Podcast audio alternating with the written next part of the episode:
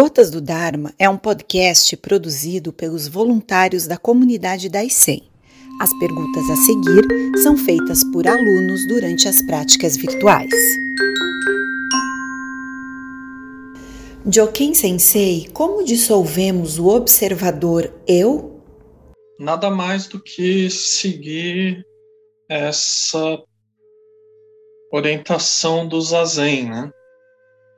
Ficamos aqui no momento presente, sem buscar nada, sem julgamentos, sem perseguir nada, sem nenhum objetivo. Tudo que a nossa mente cria, ela constrói junto esse eu. Então, quanto menos ações tiverem na mente, quanto menos a gente tomar ações, quanto menos criar coisas, mais vai enfraquecendo esse eu, mais vai enfraquecendo o observador. Então é seguir a, a técnica do zazen. A gente fica aqui, retorna mil vezes se necessário para o momento presente, ouvindo os sons que estão aqui, ouvindo a nossa respiração, sentindo o nosso corpo, sem acrescentar nada. Não pode acrescentar nada ao que, ao que é. Se não acrescentar nada e, e não fizer nenhuma consideração, esse eu, esse observador, ele vai sendo dissolvido. Joken Sensei, o que é Kensho? É algo místico e o que é não dualidade? Kensho às vezes é, é chamado de experiência mística, né? mas só é místico no sentido de não ser a nossa experiência comum. Exatamente a nossa experiência comum é a experiência de dualidade, a experiência de ter um, um observador, um eu que observa, um eu separado das outras coisas, um eu que tem preferências, um eu que escolhe que quer isso, não quer aquilo, gosta disso, não gosta daquilo. Essa é a nossa experiência comum, uma experiência dual, que tem sempre essa separação entre sujeito e objeto, entre eu e os outros, entre eu e as outras coisas. O Kensho nada mais é do que enxergar a nossa verdadeira natureza, que é o que acontece quando essa dualidade ela se enfraquece ou se desfaz momentaneamente. Essa que é a experiência do Kensho. Então, dualidade é sempre quando tem uma divisão. Eu, outro, frio, calor, longe, perto, pequeno, grande, qualquer tipo de divisão que a mente faz, gosto, não gosto, isso são as dualidades. Quando a gente só aceita aquilo que é tal como é, exatamente aqui, exatamente agora, como diz o, o Buda no Padekarata Sutra, em outros sutras, a gente só permanece aqui, no momento presente. Exatamente aqui, exatamente agora. Aí é quando se abre a oportunidade para que essas dualidades se desfaçam. Sensei, o senhor pode comentar sobre o parinirvana de Buda? Na ocasião do falecimento do Buda Shakyamuni, ela é representada em dois sutras principais. Né? Existe um sutra Parinibbana Sutta, o Canon Pali, né? e existe um, um Parinirvana Sutta Mahayana. Esses dois textos são um pouco diferentes. Né? O texto Mahayana é um pouco é mais longo e contém um grande número de ensinamentos. Né? Então, até próximo ocasião da, do, da morte de Buda, né, ele continuou ensinando, né, até o fim. uma coisa que Gensho Roshi sempre enfatiza é que Buda ele foi uma pessoa, né, um ser humano como qualquer um de nós, né?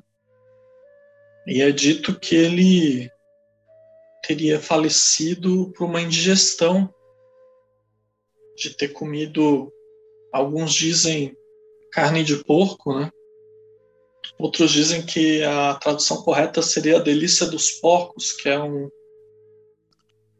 é um nome, né, um mnemônico para as trufas, né, como a gente chama hoje. Mas o, o, a tradição é que o, o, Buda morreu de uma desinteria, né, de uma dor de barriga, uma grande dor de barriga. Então, faleceu como uma pessoa, né, de uma maneira é, como qualquer ser humano. Né? Então, o Buda não, ele não foi um, um deus, né? Siddhartha Gautama, ele foi um ser humano como nós, né? Então, isso é uma coisa para que é importante, né? A gente é, refletir para saber que aquela aquela realização, aquele despertar que é, Shakyamuni Buda teve é algo que está ao alcance de todos nós, né? Então isso é uma coisa importante aí do, dessa ocasião da morte do Buda Shakyamuni, né? A outra coisa importante que até no filme do Dogen é retratado de forma semelhante, né? Que os, os, os monges, né, eles ficam é, muito tristes, né, e choram muito né? Sangue toda sangue, né? Fica muito triste e chora muito quando Shakyamuni Buda falece, né? O discípulo principal do Buda Shakyamuni faleceu antes dele, que foi o Shariputra, né? Esse no Canon Pali.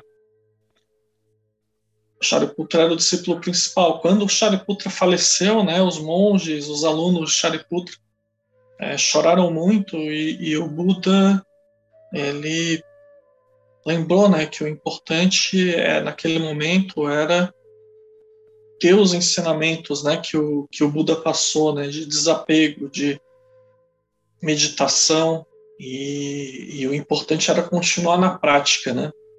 mesmo com aquele momento, mesmo após aquele momento de tristeza. No falecimento de Buda, ele também mo mostrou isso, né? Ele continuou praticando até o momento, até o fim, né?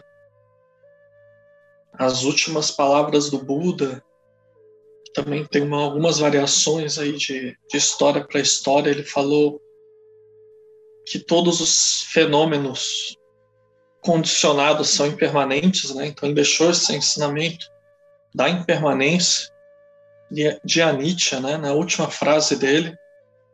Em outras também ele diz que pratiquem diligentemente, né?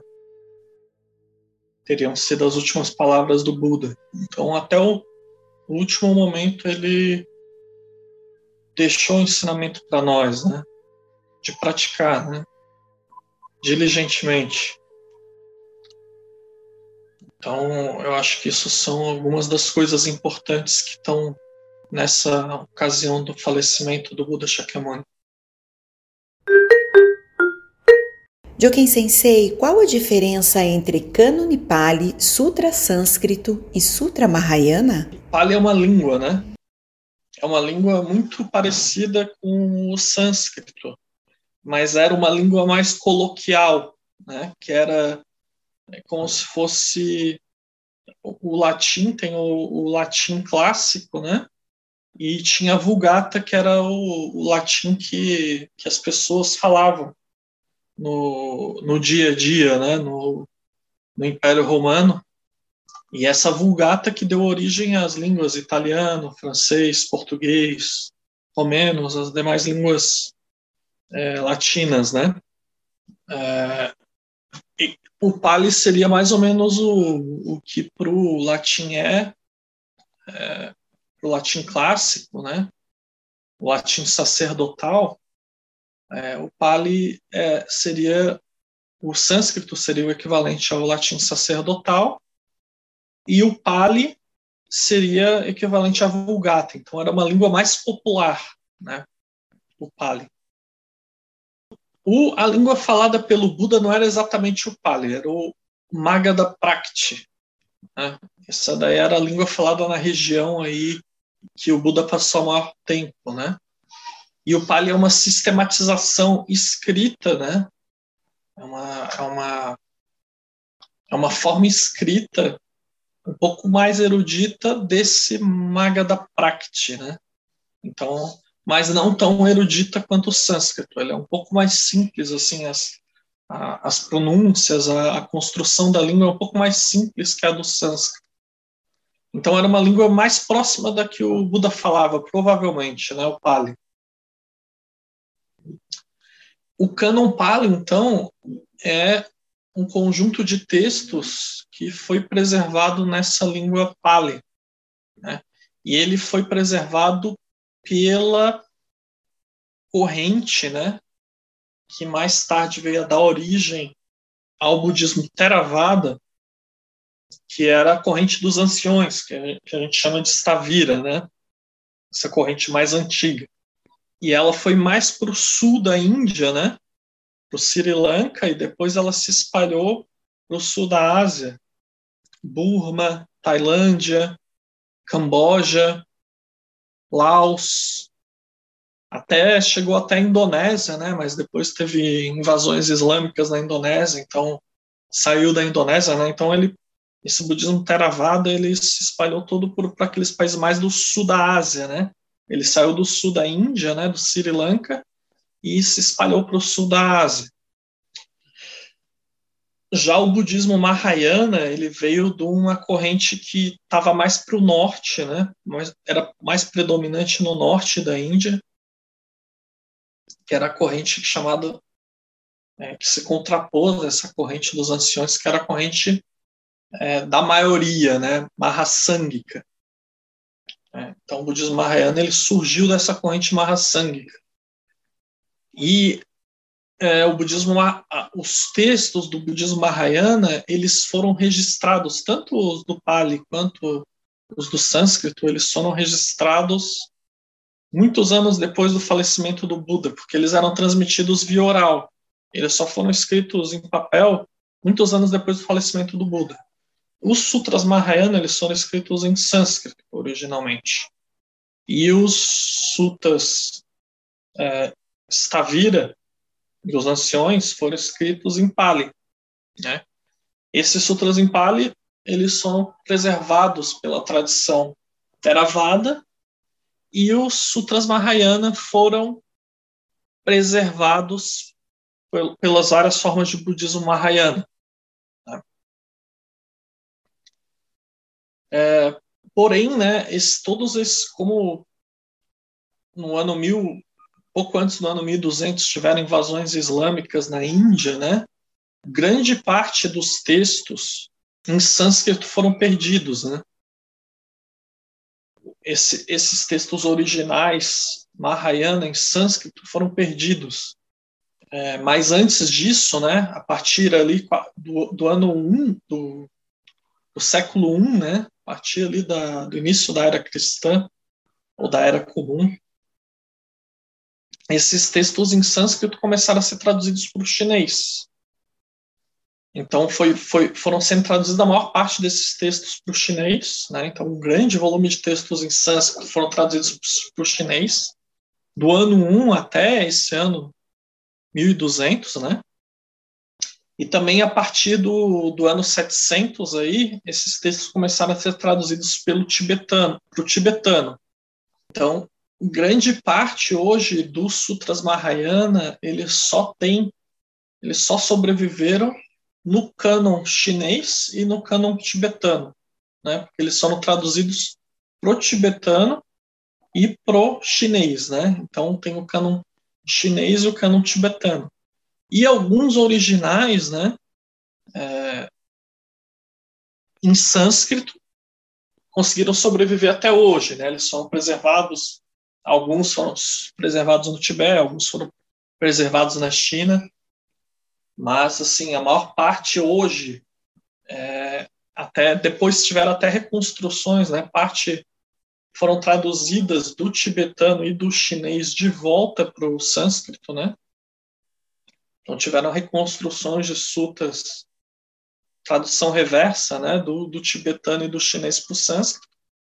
Mas a maior parte hoje não tem um cânon em sânscrito, né? É, os cânons que existem é o cânon Pali, o cânon chinês e o cânon tibetano, né? Esse em sânscrito existem textos é, avulsos, né? Mas que não formam um conjunto único aí, como formam o, o cânon chinês, o tibetano e o Theravada. Joken Sensei, como introduzir a prática de meditação para crianças é apropriado para elas o zazen? É, o monge Gensho fala que, que pode sim, né, desde que não seja algo obrigado, né? Ele, ele exemplifica, por exemplo, o próprio filho, um dos filhos dele, a partir dos cinco anos já praticava zazen, né? Então, a partir dessa idade, cinco anos, algumas crianças naturalmente têm interesse, né? E elas gostam é, e podem sim praticar zazen, desde que não seja algo à força, né? Obrigado, né? Então, ela pode ficar sentada o tempo que, que ela desejar, né?